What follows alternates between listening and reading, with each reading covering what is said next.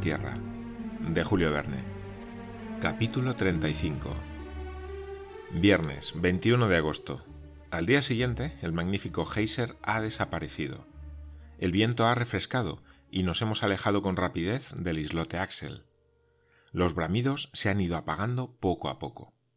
El tiempo, si es que está permitido expresarse así, va a cambiar dentro de poco la atmósfera se carga de vapores que arrastran consigo la electricidad formada por la evaporación de las aguas salinas. Las nubes descienden sensiblemente y adoptan un uniforme tinte oliváceo.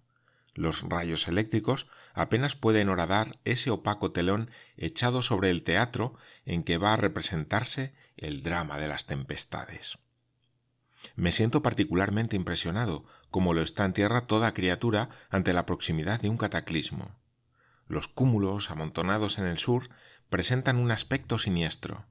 Tienen esa apariencia despiadada que a menudo he observado al principio de las tormentas. El aire está pesado, la mar en calma. A lo lejos, las nubes parecen grandes balas de algodón amontonadas en un pintoresco desorden. Poco a poco se hinchan y pierden en número lo que ganan en tamaño. Su pesadez es tal que no pueden separarse del horizonte pero al soplo de las corrientes altas se funden poco a poco, se ensombrecen y pronto presentan una capa única de aspecto temible.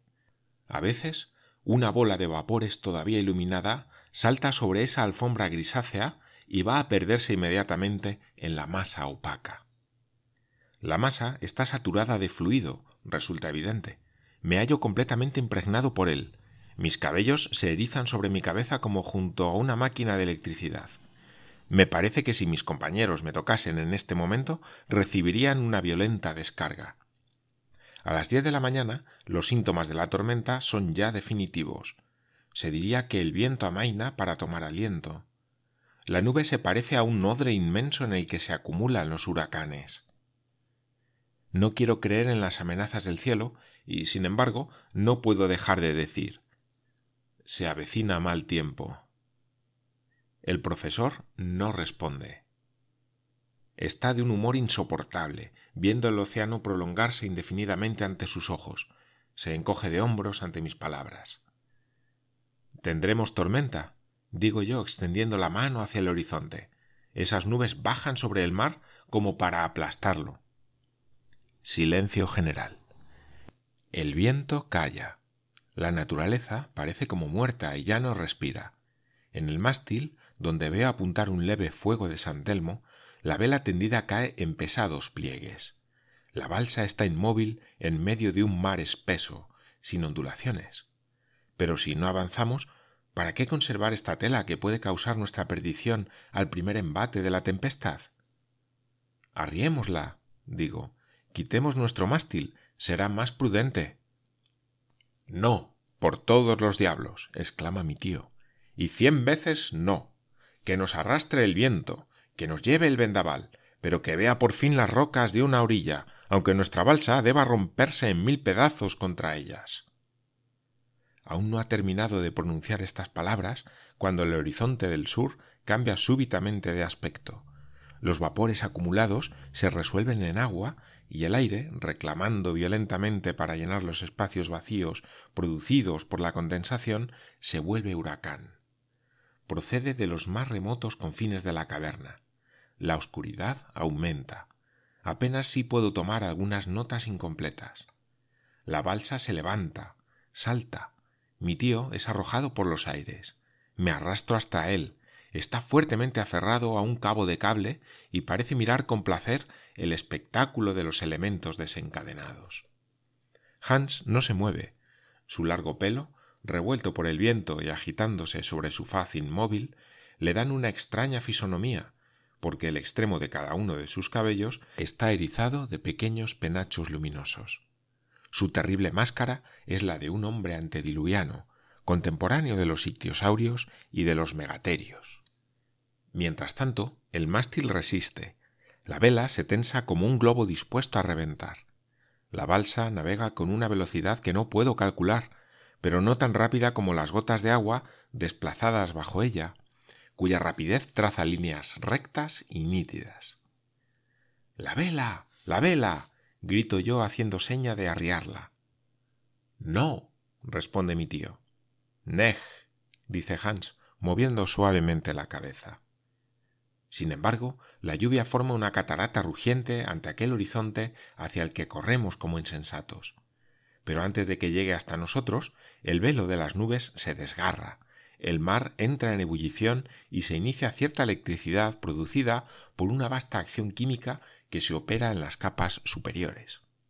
A los estallidos del trueno se mezclan los destellos resplandecientes del rayo. Innumerables relámpagos se entrecruzan en medio de las detonaciones. La masa de vapores se vuelve incandescente. Los granizos que golpean el metal de nuestras herramientas y de nuestras armas se vuelven luminosos.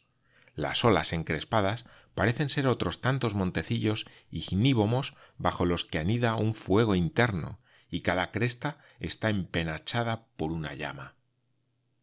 Mis ojos están deslumbrados por la intensidad de la luz, mis oídos se rompen por efecto del estrépito del rayo.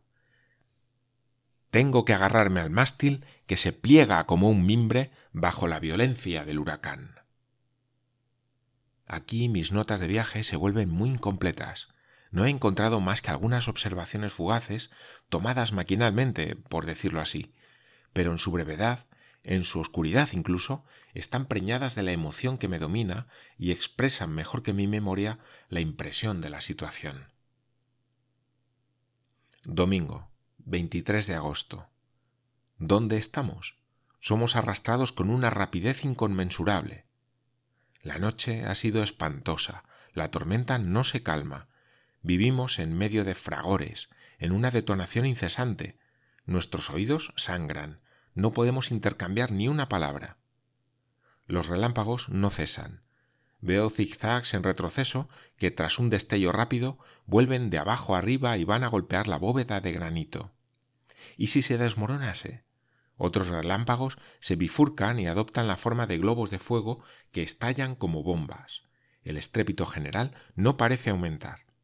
Ha superado el límite de intensidad que puede percibir el oído humano, y aunque todos los polvorines del mundo saltaran juntos, no podríamos oír más. Hay emisión continua de luz en la superficie de las nubes. La materia eléctrica se desprende de forma incesante de sus moléculas. Evidentemente los principios gaseosos del aire están alterados. Numerosísimas columnas de agua saltan a la atmósfera y vuelven a caer espumeantes. El calor aumenta. Miro el termómetro. Indica la cifra está borrada. Lunes, 24 de agosto. Esto no acabará nunca. ¿Por qué, una vez modificado, no sería definitivo el estado de esta atmósfera tan densa? Estamos destrozados de cansancio. Hans tiene el aspecto de siempre. La balsa corre invariablemente hacia el sureste. Hemos hecho más de doscientas leguas desde el islote Axel. A mediodía aumenta la violencia del huracán. Hay que amarrar sólidamente los objetos que componen nuestro equipaje. Asimismo nos atamos nosotros. Las olas pasan por encima de nuestras cabezas. Imposible intercambiar una sola palabra desde hace tres días. Abrimos la boca, movemos los labios, no se produce ningún sonido apreciable. Incluso hablando al oído no podemos entendernos. Mi tío se acerca a mí. Ha articulado algunas palabras. Creo que me ha dicho estamos perdidos, pero no estoy seguro. Tomo la decisión de escribirle estas palabras. Arriemos la vela. Me hace señas de que consiente. Aún no ha tenido tiempo su cabeza de levantarse de abajo arriba cuando un disco de fuego surge junto a la balsa. El mástil y la vela se parten de golpe y los veo elevarse a una altura prodigiosa, semejantes al pterodáctilo, ese pájaro fantástico de los primeros siglos. Estamos helados de espanto. La bola, medio blanca, medio azulada, del grosor de una bomba de diez pulgadas, se pasea lentamente, girando sobre su eje a sorprendente velocidad bajo el impulso del huracán.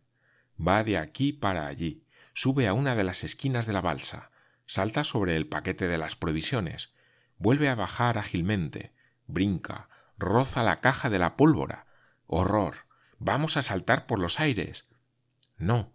El disco resplandeciente se aparta, se acerca a Hans, que lo mira fijamente, a mi tío, que se tira de rodillas para evitarlo, a mí mismo, pálido y tembloroso bajo el resplandor de la luz y del calor. Hace piruetas alrededor de mi pie, que trato de apartar.